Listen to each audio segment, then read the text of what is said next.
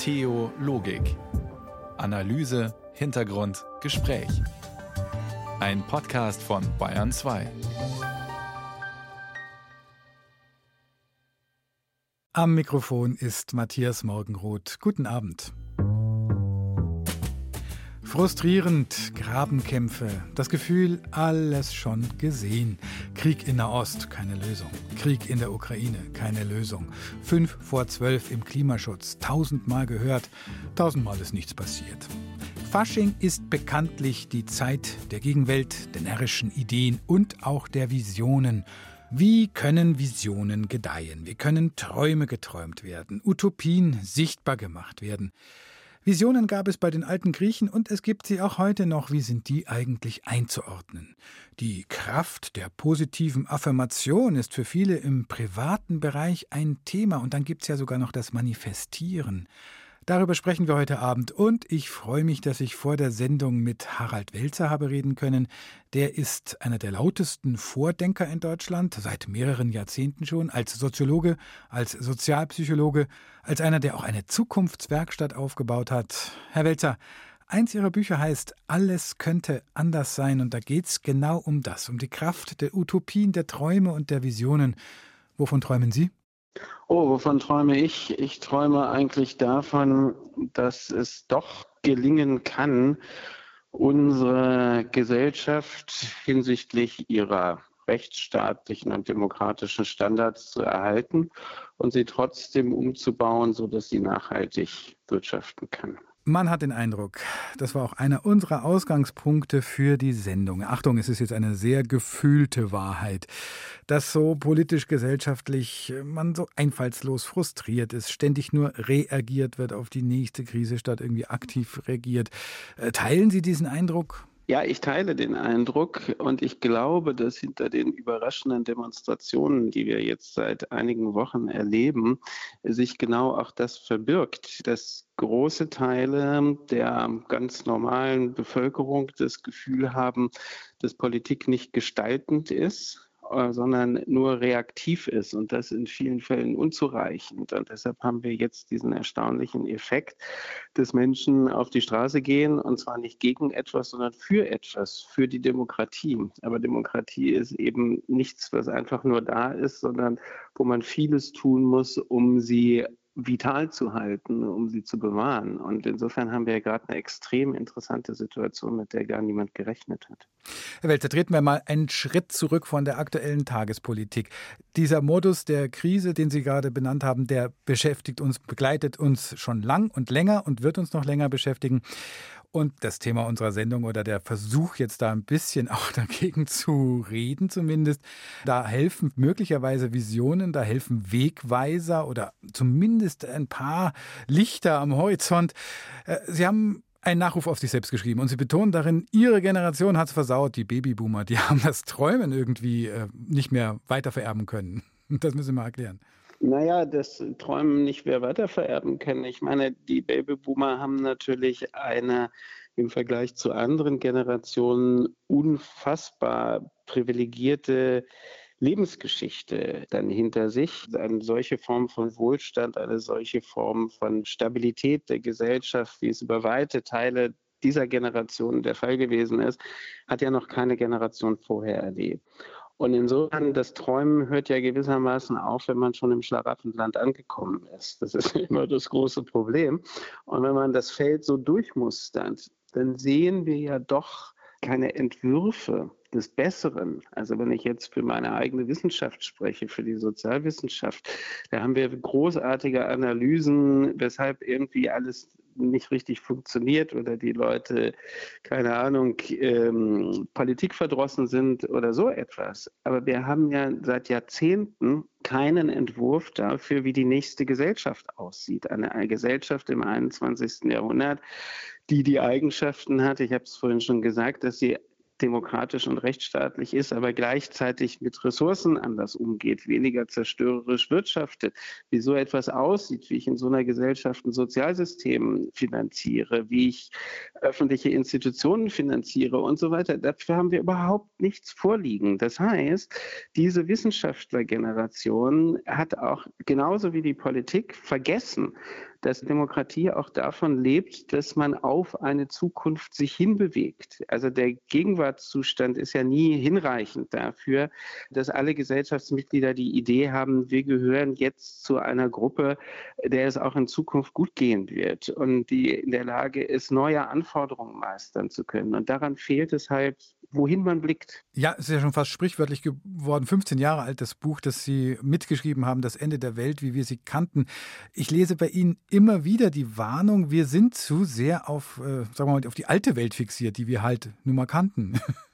Ja, also das ist ja auch ein, ein, Befund, der spätestens seit dem Februar vor zwei Jahren äh, noch viel deutlicher geworden ist. Denn nach diesem Angriff von Russland auf die Ukraine mhm. erleben wir ja an ganz vielen Stellen ein Rollback, also energiepolitisch war das jetzt ja für Menschen wie mich, die sozusagen seit viel langer Zeit für die Veränderung des Energiesystems kämpfen und eingetreten, gab es erstmal eine Renaissance der Kohle. Okay, da konnte jetzt die Bundesregierung wiederum auch nichts dafür, sondern das war Herr Putin mhm. ursächlich dafür und viele Versäumnisse aus den Jahren und Jahrzehnten davor.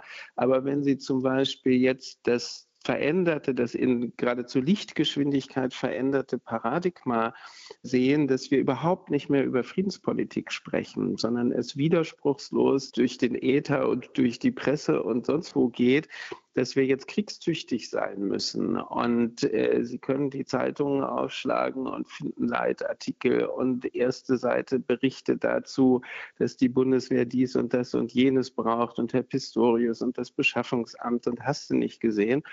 Und niemand spricht mehr eigentlich dafür, wie wir eine künftige Friedensordnung äh, haben wollen. Und das mhm. finde ich einen zivilisatorischen Rückschritt, der so schnell passiert, dass es mich selbst als jemand, der eigentlich sich immer mit den Prozessen in der sozialen Welt beschäftigt hat, doch auch noch verwundert. Und das macht einen auch so ein bisschen verzweifelt, weil wenn ich beginne zu priorisieren, dass Rüstung das Wichtigste ist oder Aufrüstung das Wichtigste ist, dann heißt das automatisch, ich ordne ja den Kampf gegen den Klimawandel, den Kampf für eine bessere soziale Ordnung, für eine Erhaltung der Demokratie, das ordne ich dem ja notwendigerweise alles nach. Und mhm. das finde ich schon äh, für die künftige Entwicklung sehr ungünstig. Also altes, alte Logik, die eigentlich mal auch überwunden schien, Kriegslogik schien uns überwunden, nach Freund und Feind zu denken, schien uns überwunden. Äh, die Epidemien davor haben ja auch gezeigt, also Krankheiten im klassischen Sinn der Epidemien schienen uns überwunden und plötzlich sind das die gesellschaftsbestimmenden Logiken. Ja, in meinem persönlichen Fall ist es ein bisschen irre, weil ich habe mich ja in verschiedenen Büchern mit dem Phänomen der Shifting Baseline beschäftigt. Also wie schnell verändern sich Wahrnehmungen und Orientierungen in Gesellschaften. Wie schnell geht das? Ja, also wie schnell wird eine eine doch äh, bürgerlich geprägte Gesellschaft wie die Weimarer Republik, wie schnell wird die ab 1933 zu einer Ausgrenzungsgesellschaft? Ja? Das ist eine Shifting Baseline. Die Menschen verändern sich sehr schnell, merken aber selber gar nicht, dass sie heute was ganz anderes denken und sagen als noch ein Jahr vorher. Da habe ich äh, sehr viel drüber gearbeitet und habe aber niemals damit gerechnet, selber so etwas auch zu erleben, live und in Farbe gewissermaßen, ja, und wie sich, wie sich die, die Begrifflichkeiten verändern, die Orientierung und wie wir jetzt eben über Krieg und Frieden schon ähm, gesprochen haben, auch die Optionen verändern. Also, und da würde ich als historisch arbeitender Sozialpsychologe immer sagen, je mehr man über den Krieg redet und schreibt, desto mehr redet man ihn auch automatisch in den Bereich des Möglichen. Ja, und dann ist die Logik wiederum so, oh, wenn das so möglich ist, dann müssen wir aber noch viel mehr tun, aufrüsten und so weiter und so weiter. Das ist übrigens genau die Logik, die 1914 in den Ersten Weltkrieg geführt hat, den ja auch niemand gewollt hat. Das Paradoxe ist ja, niemand will ja jemals Krieg und trotzdem wird er ausgelöst, passiert mhm. er. Mhm. Also lassen Sie uns ganz dringend jetzt über was anderes reden, nämlich wieder über Utopien möglicherweise. Also, ja, können, können wir drüber reden. Und es gibt eigentlich etwas sehr Einfaches, äh, was schon Albert Einstein und andere Denker vor fast 100 Jahren gesagt haben. Wir haben ein großes Problem mit der Souveränität der Nationalstaaten in Bezug auf ihren Gewaltgebrauch. Wir haben keine kein internationales, kein transnationales Gewaltmonopol, sondern jeder kann da machen, was er will. Und solange man das nicht bricht, solange wird es solche Formen von Konflikten geben, die wir jetzt erleben. Und das sozusagen das zwischenstaatliche Gewaltmonopol ist eine Utopie, die ich für extrem wichtig halte. Und deshalb fände ich es auch so sehr sinnvoll, wenn wir über Krieg und Frieden in anderer Weise sprechen würden. Wir sprechen gleich weiter, Herr Welzer. Bayern 2 am Rosenmontag. Sie hören Theologik und bevor wir weiterdenken über Visionen, Beth Rowley, Beautiful Tomorrow, Schönes Morgen aus dem Album Little Dreamer. In the beautiful tomorrow, so much sweeter than today. In the beautiful tomorrow, where tears will pass away. There'll be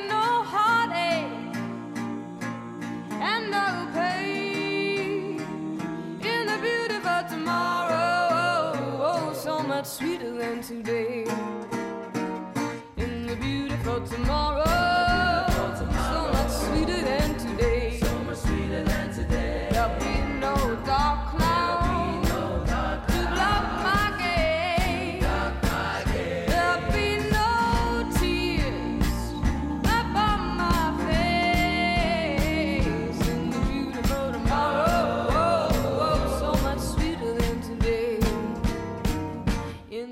Bayern 2 auf Visionssuche. Ich spreche in Theologik mit einem, der seit Jahren gesellschaftliche Prozesse analysiert und begleitet.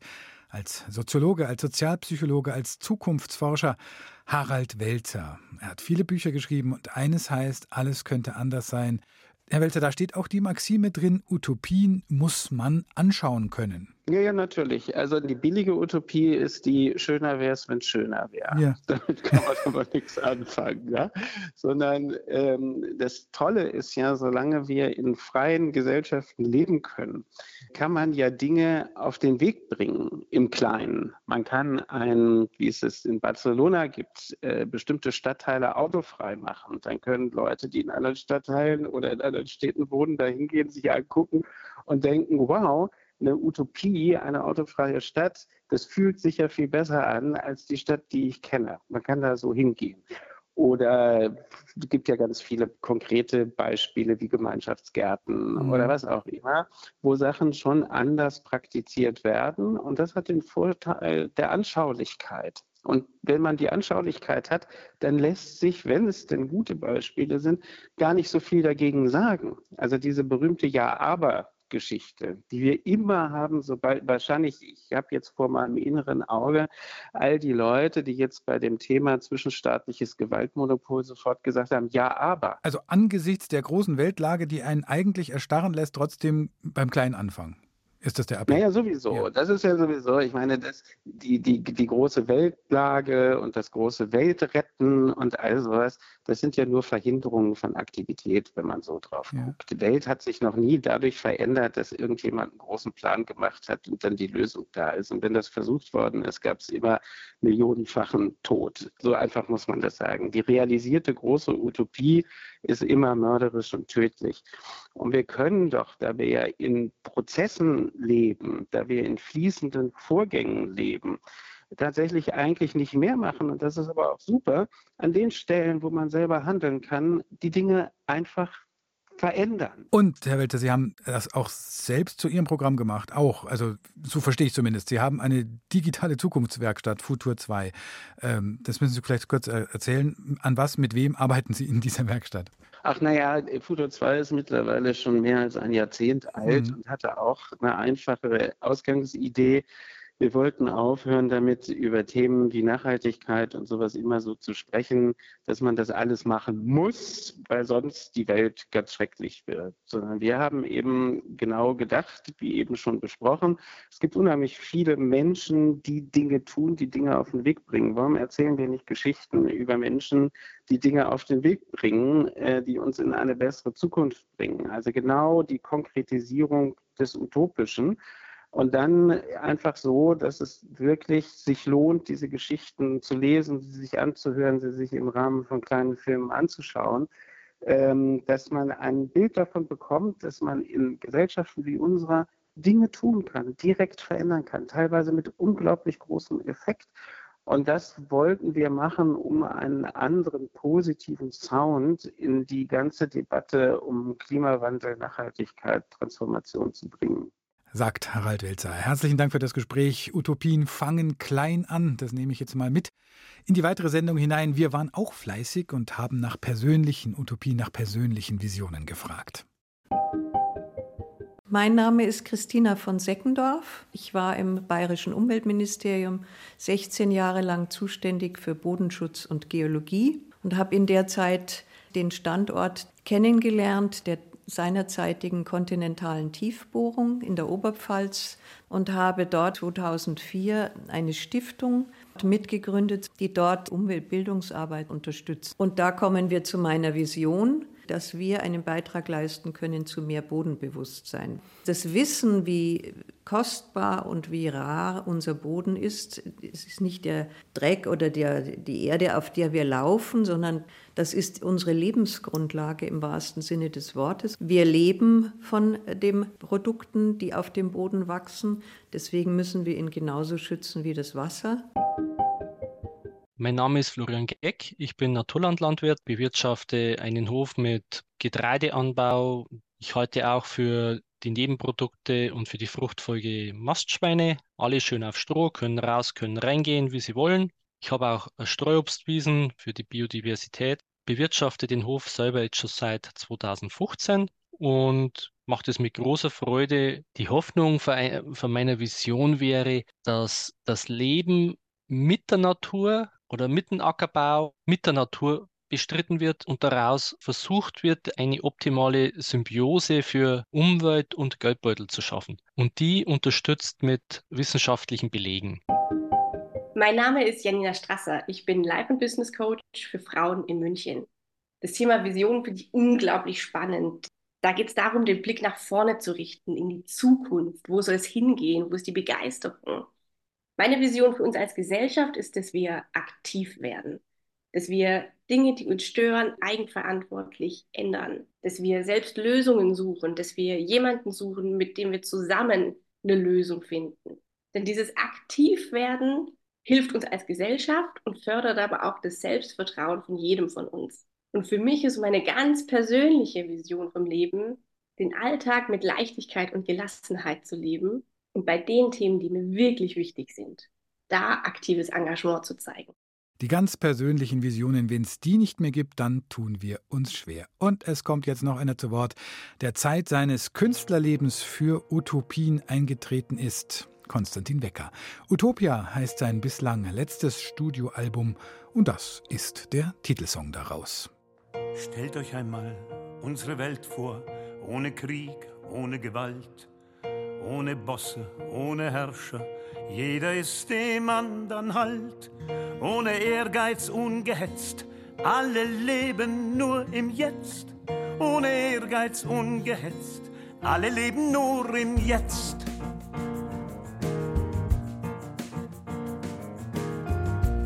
Himmel, ohne Hölle, einfach nur im Jetzt und hier. Diese Welt gehört uns allen ohne Grundbesitz und Gier. Stell dir vor, wir leben sie, diese schöne Utopie. Stell dir vor, wir leben sie, diese schöne Utopie. Nennt mich gerne einen Spinner, der nicht passt in unsere Zeit.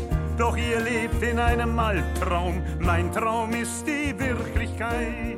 Bayern 2 am Montagabend, am Rosenmontagabend. Sie hören Theologik, die Sendung über Gott und die Welt. Bekanntes Beaumont von Helmut Schmidt. Wer Visionen hat, soll zum Arzt gehen. Woher kommen Visionen? Sind sie künstlerisch, dann sagt man von den Musen. Sind sie politisch, dann heißt es sie auf Realpolitik zu überprüfen. Sind sie unerklärlich, verwirren sie, dann können sie erschrecken oder werden zu göttlichen Eingebungen, je nach Zeit, je nach Deutung. In der Antike waren Orakel geehrt, am Hof in Jerusalem hielt man sich Propheten und heute, wahrscheinlich auch durch die Möglichkeiten der digitalen Verbreitung, wissen wir auch noch von vielen, die sich als Medien erfahren. Anna Giordano. Einen Engel sah ich neben mir, an meiner linken Seite, und zwar in leiblicher Gestalt. Er war nicht groß, eher klein, sehr schön und mit einem leuchtenden Antlitz. In seiner Hand sah ich einen langen goldenen Pfeil, und an der Spitze dieses Eisens schien ein wenig Feuer zu züngeln. Mir war, als stieße er mir einige Male ins Herz und als würde es mir bis in die Eingeweide vordringen. Diese Vision beschreibt die heilige Teresa von Avila in ihrem Libro della Vida, dem Buch ihres Lebens. Berühmt geworden ist die Szene durch den Bildhauer Gian Lorenzo Bernini, der die Figurengruppe, also die ekstatisch verzückte Heilige und den Engel, Mitte des 17. Jahrhunderts aus weißem Marmor schuf. Visionäre Erscheinungen haben Menschen schon immer fasziniert und inspiriert, das sagt auch der Professor für Psychiatrie in Hannover, Thorsten Passi. Aus heutiger Sicht gibt es medizinische Gründe für solche Visionen. Zur mittelalterlichen Mystikerin Teresa von Avila hat er vor einigen Jahren eine Studie verfasst. Und bei der ist es zum Beispiel so gewesen, dass die eine Gehirnkrankheit hatte. Das wissen wir heute ziemlich sicher, die auch zu morphologischen Schäden, also Strukturschäden im Gehirn führt, die aber natürlich in ganz seltenen Fällen nicht nur was kaputt macht, sondern unter Umständen auch etwas freilegt und dadurch können stärker solche visionären und sonstigen Erlebnisse entstehen. Grundsätzlich, sagt Thorsten Passi, machen uns körperliche Ausnahmezustände empfänglicher für Visionen aller Art. Das müsse nicht gleich eine Gehirnkrankheit sein, manchmal reiche auch eine durchwachte Nacht oder eine leichte Unterzuckerung.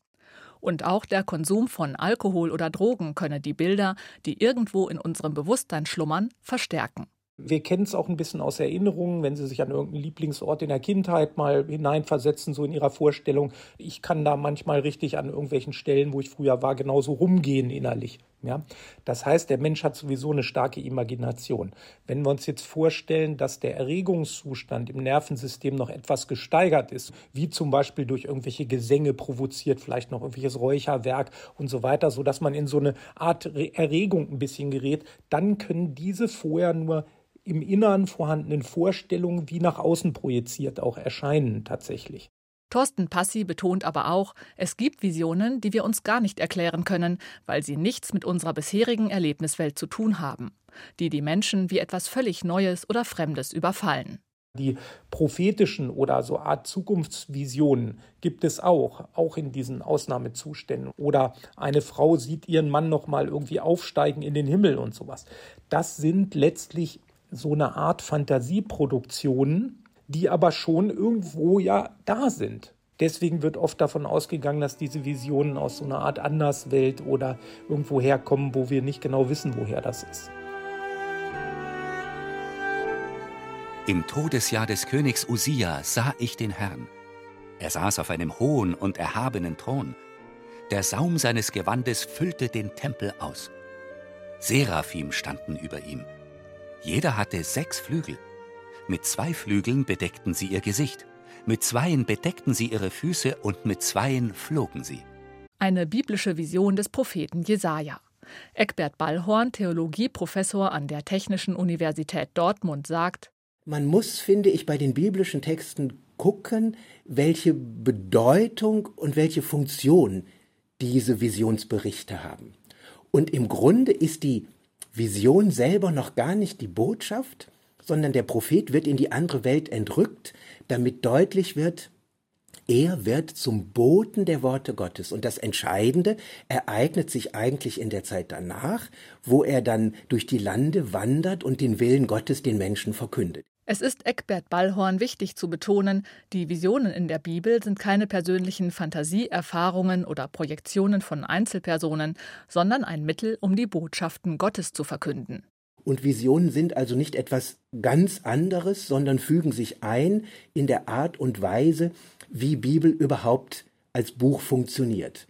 Und sie wählt beispielsweise das Medium des Traumes zur Offenbarung, aber auch bei Paulus ist es der Brief gewissermaßen, wo Paulus das, was er über Gott erfahren hat und was er denkt, in Worte fasst. Es, der Geburtsort eures, unseres Universums, es kollabierte in sich und gebar den Geist. Der Geist gebar aus sich selbst heraus Materie und wurde zur Quelle, zu Gott. Es flimmerte. Es hatte sich Energie gesammelt. So entlud sich der Geist und Materie entstammt. Diese Vision ist kein abgewandelter Schöpfungsbericht aus der Bibel, sie stammt auch nicht aus früheren Zeiten, sondern ist ganz aktuell. Es sind die ersten Zeilen eines Buches, das die gelernte Physiotherapeutin Christiane Hansmann im Jahr 2017 zu schreiben begann ja, das war einfach mega krass. Das war, das war wie so ein Wasserfall. Und ich habe nur geschrieben und geschrieben, dabei mitgelesen, also Wissen, was ich überhaupt noch nie gehört habe und auch nicht wusste. Und in den zwei Jahren hat sich dann ein Buch kreiert, ein durchgegebenes Wissen aus einem anderen Raum, so würde ich es jetzt wirklich mal materiell beschreiben. Ne? Für Christiane Hansmann ist das, was sie gesehen hat, keine Einbildung und auch kein Glaube. Sie selbst sei nicht religiös erzogen worden, sondern komme aus einer wissenschaftlich orientierten Familie. Ihre Visionen seien vielmehr so etwas wie Informationen aus einem anderen Raum.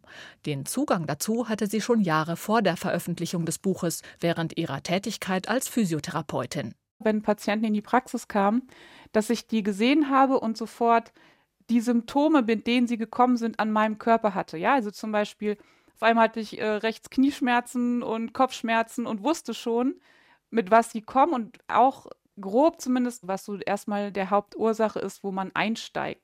Es war schon da ein, ein Lesen eines Informationsfeldes, da war es über meinen Körper, also so war da schon der, der Einstieg. Und im Laufe dieser Reise hat sich dieses Potenzial immer mehr erweitert. Auf der wissenschaftlichen Seite sagt Christiane Hansmann, gebe ihr die Quantenphysik recht, die sich ebenfalls mit der Erforschung dieses Raumes befasse. Und im Alltag würden sich immer mehr Menschen an sie wenden, die von Visionen und ähnlichen Zuständen berichten. Keine Ahnung, der Opa ist verstorben und sie haben gesehen, wie diese, diese Energieform aus dem Körper entwichen ist, ja. Ein, ein Jugendlicher, der einen Rollerunfall hatte und zu mir gesagt hat, ich weiß nicht, was ich machen soll, ich glaube, ich bin verrückt, ich hatte eine Nahtoderfahrung und da war ein Lichttunnel und und und diese Geschichte erzählt hat, sich nicht getraut hat, irgendwem zu erzählen, weil er dachte, die denken, er wäre dann nicht mehr normal, ja. Christiane Hansmann sieht sich als Pionierin darin, mit Menschen über solche Erfahrungen zu sprechen. Dass es sie auf die ein oder andere Weise gibt, zeigen nicht nur historische Berichte aus allen Zeiten, sondern sogar wissenschaftliche Studien, wie auch der Psychiater Thorsten Passi bestätigt.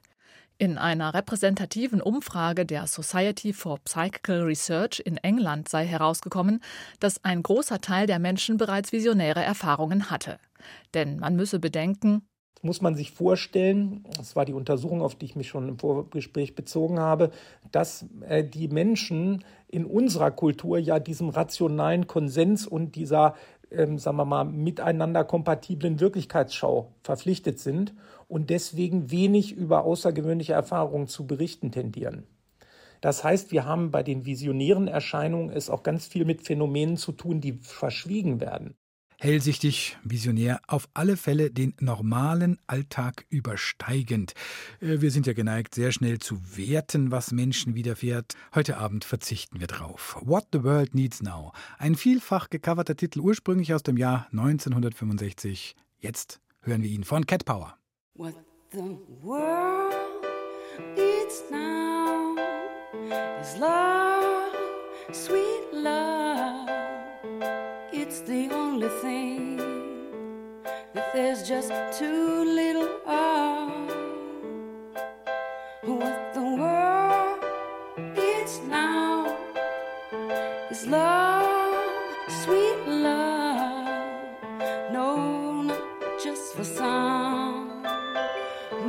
Everyone, for everyone. Lord, we don't need another mountain. The mountains and hillsides enough to climb. There are oceans and rivers enough to cross till the end of time.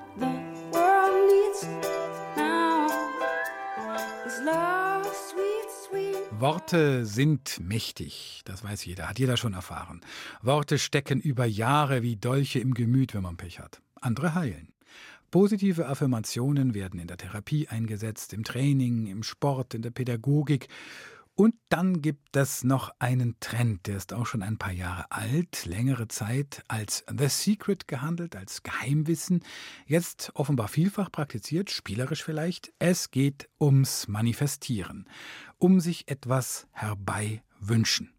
Manche sagen, das klappt, habe ich echt Erfolge, auch wenn es nach klassischer Magie klingt. Andere sagen, klappt vielleicht manchmal. Jasper Riemann über den Wunsch nach Verwirklichung von Visionen durch den geistigen Weg. Wenn Matthias Rojan einen Wunsch hat, setzt er sich morgens hin und meditiert. Er stellt sich vor, wie es wäre, als hätte er sein Ziel bereits erreicht. Wie würde sich das anfühlen? Wie würde er sich verhalten? Wie würde sein Umfeld ihn sehen? Matthias manifestiert. Okay, also Dinge, die ich erfolgreich manifestiert habe, ist meine Traumfrau zu finden. Und ich habe wirklich lange gesucht und viel darunter gelitten, keine zu kriegen. Unabhängig zu sein, das heißt selbstständig zu sein, mit Freunden zusammenzuleben, mit denen ich arbeiten kann. Ich kann mich in meiner Sexualität viel freier ausleben. Manifestieren, das heißt die Realität beeinflussen, und zwar mit der Kraft der eigenen Gedanken. Matthias sagt, stellen wir uns einen Wunsch regelmäßig vor, fokussieren wir uns auf ihn, er wird wichtig für uns. Zu Matthias Routine gehört auch, abends zu meditieren und sich zu fragen, ob er an dem Tag auf sein Ziel hingearbeitet hat oder nicht. Das halte ich für sehr wichtig, auch für Manifestation, weil ein Ziel zu, zu erreichen oder zu bekommen, das ist nicht das, was dich glücklich macht. Die Erkenntnis, dass du es kannst, das macht glücklich. Den Weg zu gehen, macht glücklich und das, was auf dem Weg zu dir kommt, einfach mitzunehmen. Früher hat Matthias Medientechnik studiert, im Job dann zehn Stunden am Tag Videos bearbeitet. Jetzt, eine intensive Identitätssuche später, wohnt der 33-Jährige in einem Fischerdorf am Meer in Portugal und berät Menschen, wie sie Kontakt zu ihrem Körper und ihren Gefühlen finden können. Es ist immer eine harte Wahrheit zu sagen, jeder kann es schaffen. Du musst aber realistisch dabei bleiben und ich bin überzeugt davon, dass jeder es schaffen kann, aber ich bin auch überzeugt davon, die wenigsten schaffen es. Ich glaube, vor allem liegt daran, dass wir uns viel zu viel kritisieren, dass wir viel zu hart mit uns sind, dass wir viel zu viel Ablenkung in unserem Leben haben, um uns wirklich mit uns zu beschäftigen, mit dem, was wir wirklich wollen. Jeder kann es schaffen. Das klingt nach American Dream, vom Tellerwäscher zum Millionär. Tatsächlich hört es sich oft so oder so ähnlich an, wenn vom Manifestieren die Rede ist. Und das ist es zurzeit ziemlich viel. Auf sozialen Medien schauen sich Hunderttausende Menschen Videos an, in denen erfahrene Manifestierer ihr Wissen weitergeben. Das klingt dann nicht immer nach dem komplexen Prozess, wie Matthias das Manifestieren beschreibt, wo es auch darum geht, sich selbst besser kennenzulernen. Hier scheint alles plötzlich ganz einfach so wie zum Beispiel bei Laura Grosch auf TikTok. Ich habe gestern wieder eine Geldmanifestation gemacht. Kurz nachdem ich diese Manifestation gemacht habe, hatte ich eine richtig nice Jobanfrage in meinem Postfach. Ich habe so ein paar Affirmationen, mit denen ich gerne arbeite und die bei mir gut funktionieren. Zum Beispiel I am a money magnet, I love money and money loves me. Und Hannah weiß zu berichten? Alles, was ich manifestiere, geht in Erfüllung. Wirklich tatsächlich alles. Ich habe mir teilweise schon Menschen in mein Leben hinein manifestiert. Ich habe mir zum Beispiel meinen Ex-Freund auch zurück manifestiert und kam nach einem Jahr zurück. Dieser Trend zum positiven Denken und zum Wünschen und Erfüllen, der ist ja alt. Der ist, der ist wirklich alt. Gabriele Oettingen ist Professorin für Psychologie an der New York University und hat zur Kraft positiver Gedanken lange geforscht. Manifestieren hat Wurzeln in der Neugeistbewegung des 19. Jahrhunderts. Richtig populär wurde es im Jahr 2006, als das Buch The Secret von Rhonda Byrne millionenfach verkauft wurde. Professorin Oettingen vermutet, dass das Manifestieren jetzt wieder so einen Aufschwung erlebt, weil viele Menschen verunsichert seien, vor allem Jüngere. Es wäre natürlich so wunderschön, wenn wir alle schon im Paradies leben würden und nur uns vorstellen, dass unsere Wünsche erfüllt werden und dann bums sind sie schon erfüllt. Das ist wirklich eine Versuchung. Also alles nur Hokuspokus? Hm, so einfach ist es wohl auch wieder nicht. Dass Wille und Mindset schon wichtig sind, wird jeder Spitzensportler einem bestätigen. Und wer kennt nicht das Phänomen der selbsterfüllenden Prophezeiung? Ohne an den eigenen Erfolg zu glauben, ist es wohl deutlich schwieriger, Ziele zu erreichen. Diese Wünsche, positiven Zukunftsfantasien sind ein Ausdruck unserer nicht gestillten Bedürfnisse und deswegen sind sie unheimlich wichtig. Sie sind wichtig, weil sie dem Handeln die Richtung geben. Sagt Gabriele Oettingen. Nur zu glauben, man könnte alles erreichen, also wirklich alles, wenn man nur seine inneren Blockaden löst und seinen Erfolg herbeimanifestiert, das ist wahrscheinlich übertrieben und natürlich mit wissenschaftlichen Studien nicht zu belegen. Und es kann auch einen ganz schönen Druck ausüben. Denn jedes Scheitern scheint ja nur dann so erklärbar, dass ich nicht richtig manifestiert habe, das falsche Mindset hatte, kurz gesagt, dass der Fehler bei mir liegt. Überspitzt gesagt, wenn du arm oder am Boden bist, selber schuld. Dabei könnte es sogar sein, dass die intensive Vorstellung vom Erfolg selbst negative Effekte hat. Das zumindest suggerieren Experimente von Oettingen und ihren Kollegen. Je positiver Personen darüber fantasiert haben, Erfolg in der Zukunft zu haben, desto weniger haben sie sich angestrengt, diesen Erfolg tatsächlich zu erlangen und desto weniger erfolgreich waren sie. Oettingen erklärt das so. Die Vorstellung vom Erfolg sorgt dafür, dass wir uns angekommen fühlen, beruhigt. Das ist kurzfristig zwar ein angenehmes Gefühl, gleichzeitig setzt aber eine mentale Müdigkeit ein, sodass wir dann weniger Energie haben, auch etwas für unser Ziel zu tun. Dieser Effekt könnte vielleicht etwas davon erklären, was Wissenschaftler der australischen Queensland University in einer Studie beschrieben haben. Nämlich, dass Menschen, die stark an Manifestation glauben, schon eher mal einen Bankrott erlebt haben und sich und ihren Erfolg überschätzen. Wir können nicht so naiv sein, dass wir sagen, nur wenn ich es mir vorstelle, dann bin ich schon erfolgreicher. Deswegen ist das eine Falle. Und die Falle ist, dass man sich nicht klar macht, was muss ich denn tun, um dieses Glück auch wirklich zu erreichen. Mit ihren Kollegen hat Oettingen eine Methode entwickelt, die hier ansetzt. Die WOOP-Methode. WOOP steht für vier Schritte. Wish, Outcome, Obstacle, Plan. Wunsch, Ergebnis, Hindernis, Plan. Das Besondere ist, dass man sich nicht nur das Ziel, sondern auch das Hindernis intensiv vorstellen soll, das diesem im Weg steht. Im letzten Schritt konzentriert man sich darauf, wie man das Hindernis überwindet. Also, dass ich quasi mich in dieser Übung programmiere, im Moment, wenn dann Hindernisse auftreten, dass ich letztlich dann, wenn es kritisch wird, in Richtung Wunscherfüllung handle. Dass Gedanken, Einstellung, Mindset, wie auch immer man es nennen will, einen Effekt haben, das ist also klar. Die Frage scheint nur, wie genau gehe ich vor? Und was will ich damit erreichen? Die WOOP-Methode soll zum Beispiel auch helfen, sich von unrealistischen Zielen zu verabschieden und überhaupt erstmal herauszufinden, was man sich eigentlich wünscht. Und das ist im Übrigen ja auch gar nicht so weit von dem entfernt, was Matthias Rojan in Portugal macht und Manifestieren nennt. Erfahrungen rings ums Manifestieren zusammengesammelt von Jasper Riemann. Und gleich sind wir in Kolumbien. Da geht es dann nicht um die Kraft des Geistes, sondern um die Tatkraft und das Tätigwerden. Aber zuerst Maisha and the Man, zwei, die übrigens aus München kommen.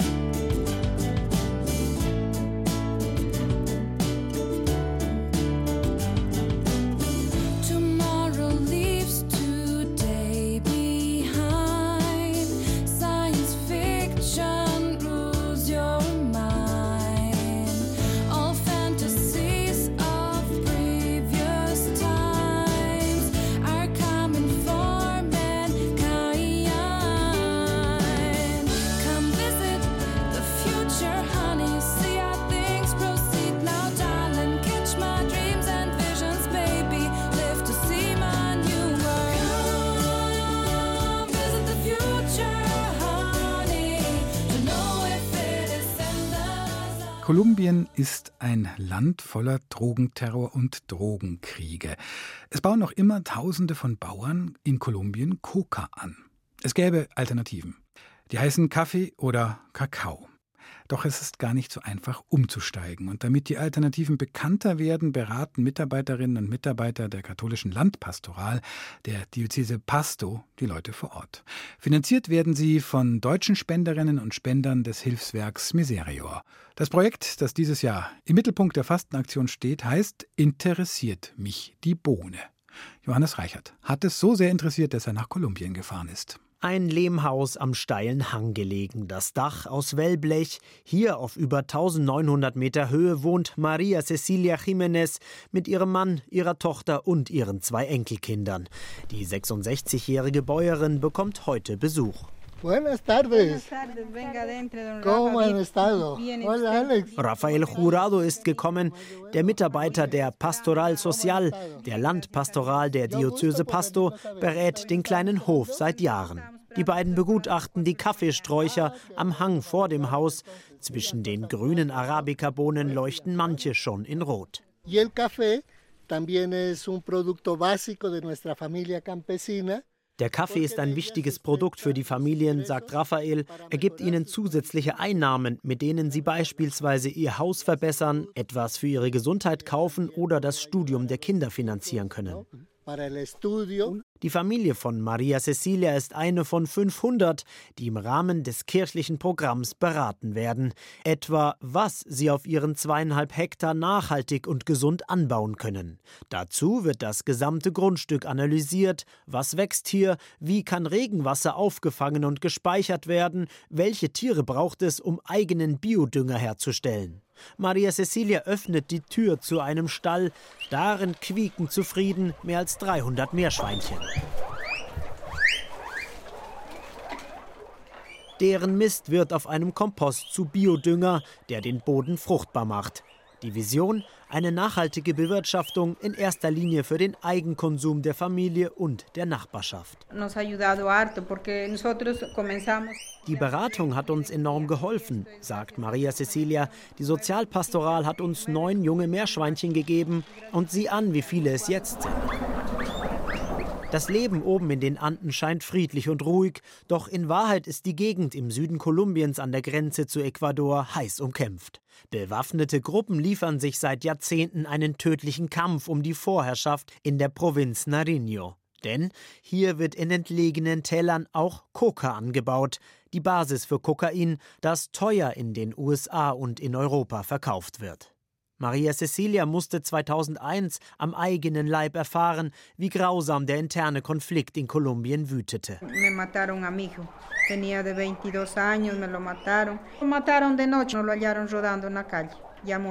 Sie haben meinen eigenen Sohn getötet, erzählt sie. Er war 22 Jahre alt, Sicherheitsmann und wurde nachts erschossen. Die Familie floh damals von der Finca, kam erst sechs Jahre später zurück.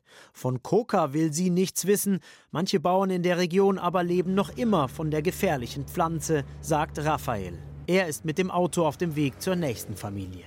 Ahí entra en juego la vida de la gente cuando se va a producir coca, porque ahí entran otros actores der Coca-Anbau ist gefährlich, sagt er. Viele Akteure mischen mit, Zwischenhändler, Drogenbarone. Die Bauern werden unter Druck gesetzt von bewaffneten Gruppen. Es ist nicht einfach, mit Coca-Bauern zu sprechen. Der Anbau in Kolumbien ist illegal und steht offiziell unter Strafe. In den letzten Jahren ging der Staat verstärkt gegen Drogenlabore vor, nicht aber gegen Kleinbauern, die Coca pflanzen. Andres Mello aus Huitara erklärt sich bereit, seine Coca-Plantage zu zeigen. Er ist mit dem örtlichen Pfarrer befreundet. Andres und sein Bruder pflanzen Coca auf drei Hektar. Schon seine Eltern haben von der Drogenpflanze gelebt, erzählt der 43-Jährige. Gracias a esto, a través de la, de la coca, le estoy dando universidad a mis hijos. Tengo en este momentico una hija. Dank dieser Pflanzen kann er seine Tochter auf die Universität schicken. Für ihn ging damit ein Traum in Erfüllung. Der Coca-Bauer ist in einem Dilemma. Er weiß um die dunkle Seite der Pflanze und hofft, dass ihm und seiner Familie nichts zustößt. Mehrere Coca-Bauern in seinem Bekanntenkreis mussten wegen Streitereien mit ihrem Leben bezahlen. Darum will Andres eigentlich umschwenken. Aktuell sieht er aber wenig Alternativen, die ihm ein gutes Auskommen gäben. Seine Vision? Eines Tages Kakao, Zitrone und Bananenstauden statt Coca anzubauen. Von der Höhe und der Bodenbeschaffenheit her wäre das möglich, jedoch, sagt er, Llega la cosecha del plátano y nadie nos, nos, nos compra el plátano. Immer, wenn es zur Ernte kommt, kauft ihm keiner die Zitronen ab, genauso bei den Bananen. Am Ende hätten sie also doch wieder Coca gesät. Nos ha llevado otra vez a, a sembrar nuevamente la coca. Gegen Gewalt und Tod, für Gesundheit und Frieden, das steht im Mittelpunkt der Landpastoral in Kolumbien, sagt Rafael Jurado. Mit jeder neuen Ortsgruppe der Pastoral Social werde dieser Gedanke weitergetragen. Das Hilfswerk Miserior stellt die Arbeit dieses Jahr in Deutschland in vielen Pfarreien, Schulen und Vereinen vor, unter dem Motto Interessiert mich die Bohne. Aus einer Vision könnte also eine Kaffeebohne werden. Und damit endet heute unsere Sendung. Halt, nein, natürlich ganz zu Ende ist sie nicht. Am Mikrofon verabschiedet sich Matthias Morgenroth. Und das letzte Wort in Theologik hat heute der österreichische Schauspieler Fritz Karl. Was glaubst du? Ich glaube, jeder ist seines Glückes Schmied. Ich glaube an mich selber. Ich glaube an, die, an, an meine Fähigkeiten, an, an meine Kraft. Was liebst du? Liebe ist für mich eine große Kraft. Die Liebe zu meiner Frau, die Liebe zu meiner Familie, zu den Kindern, das ist für mich sowohl ein Ruhepol wie auch sozusagen etwas, von dem Kraft ausgeht, auf das ich mich verlassen kann. Für mich ist es eine Stärke, ein, ein Wissen, dass ich bin, eine Art Selbstvertrauen, dass die Liebe mir ein Selbstvertrauen gibt. Was hoffst du? Meine Hoffnung ist für mich immer äh, verbunden mit Gutem, mit Positivem, mit einem, mit einem Glücksgefühl. Also das ist gar nichts Spezielles, sondern einfach, ja, dass die Zukunft gut zu mir ist. Ganz einfach. Und der letzte Gedanke vor dem Einschlafen? Hoffentlich kann ich gut schlafen. Ich hoffe, dass der morgige Tag gut wird, wenn ich mich ins Bett lege und blicke mit positiven Gefühlen und Gedanken entgegen.